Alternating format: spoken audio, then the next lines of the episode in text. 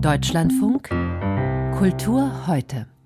Ivan IV. heißt die Grand Opéra, die Georges Bizet in den Jahren 1864-65 komponierte.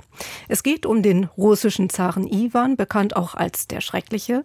Die Handlung ist aber im Großen und Ganzen fiktiv. Und obwohl es um die ganz großen Themen des Lebens geht, wurde die Oper zu Lebzeiten von Bizet nie gespielt und ging sogar verloren. Selbst nach ihrer Wiederentdeckung wartete sie vergebens auf eine szenische Uraufführung. 2021, 2022 sollte es dann endlich dazu kommen, aber Corona-bedingt wurde das Projekt auf Eis gelegt. Im vergangenen Dezember führte die Chamber Opera St. Petersburg die Oper dann endlich auf. Am Staatstheater Meiningen folgt nun die deutsche szenische Erstaufführung. Hinrich Horst Kotte bringt hier den Stoff auf die Bühne. Sprechen möchte ich jetzt darüber mit Jörn Florian Fuchs. Herr Fuchs, warum ist diese Oper von Bizet eigentlich verloren gegangen? Gibt es irgendeine Erklärung dafür?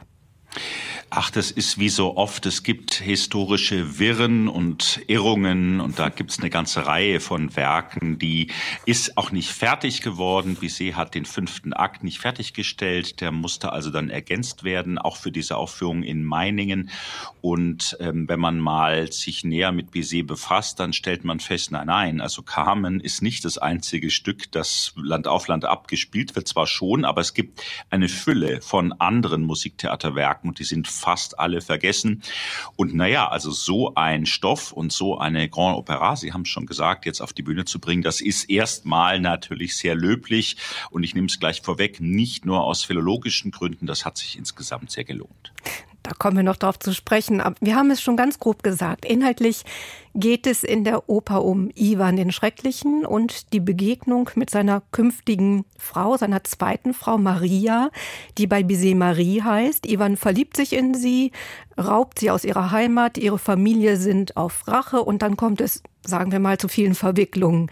Äh, worauf fokussiert sich die Handlung denn dabei? Auf Ivan etwa? Schon auf den gescheiterten Ivan, der am Ende, und das ist auch in dieser Inszenierung zu sehen, dann von dem, eigentlich vom nächsten Zahn gleich ersetzt wird, der aber auch wieder scheitert.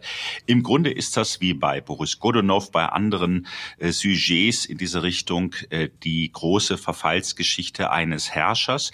Und hier ist es aber gar nicht so mit brutalen Szenen dargestellt und Ivan ist auch gar nicht so schlimm, so schrecklich, so brutal. Er ist aber natürlich trotzdem machtbesessen und versucht eben seine Spiele zu spielen. Und das hat äh, Hinrich Horstkotte, finde ich, ziemlich gut auf die Bühne gebracht. Der ist auch sein eigener Ausstatter an diesem Abend. Er nimmt das in einem historischen Ambiente alles wahr ohne Gegenwartsbezüge und es gibt eine sehr genaue Personenführung und opulente Kostüme, wobei das nie über dem Ganzen ist. Also er hm. versucht im Grunde genommen zu sagen, das ist ein Stück, das wir jetzt erstmals der Öffentlichkeit vorstellen und so möchte ich das vorstellen, ein bisschen museal vielleicht.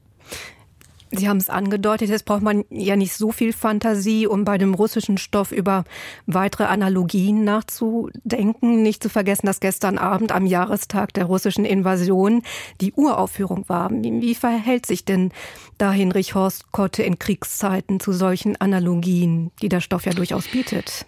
Ganz genau. Und dieses Nahenliegende macht er eben nicht. Der Intendant hat äh, vor Beginn der Aufführung zu einer Schweigeminute gebeten. Ganz am Schluss sieht man, also wenn der Zar oder die nächsten Zaren scheitern, kommt so ein großes weißes Tuch vom Bühnenhimmel herunter.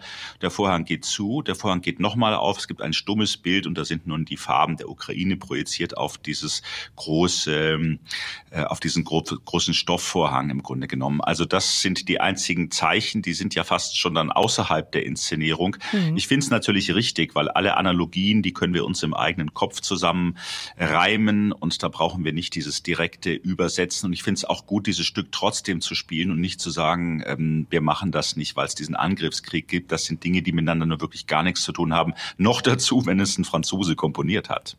Noch ganz kurz die Frage, eine Grande Opéra an einem ja doch eher kleinen Haus. Wie haben Sie das erlebt? War das eine echte Herausforderung? Ja, bitte einen kurzen Musikeindruck, den wir hier präsentieren von der Uraufführung.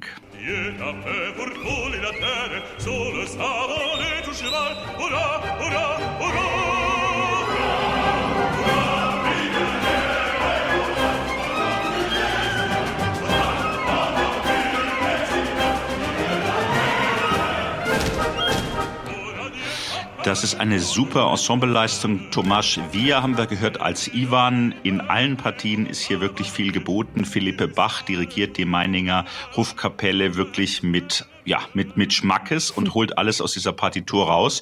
Und es ist mit den großen Tableaus auch musikalisch eine echte Grand Opera mit einer kleinen Einschränkung. Es gibt kein Ballett. Das gibt's in diesem Stück nicht. Ansonsten ist alles da und da lohnt sich eine Reise nach Meiningen in jedem Fall, denke ich. Jörn Florian Fuchs über den gehobenen Opernfund Ivan IV. von Georges Bizet zu erleben im Staatstheater Meiningen. Vielen Dank.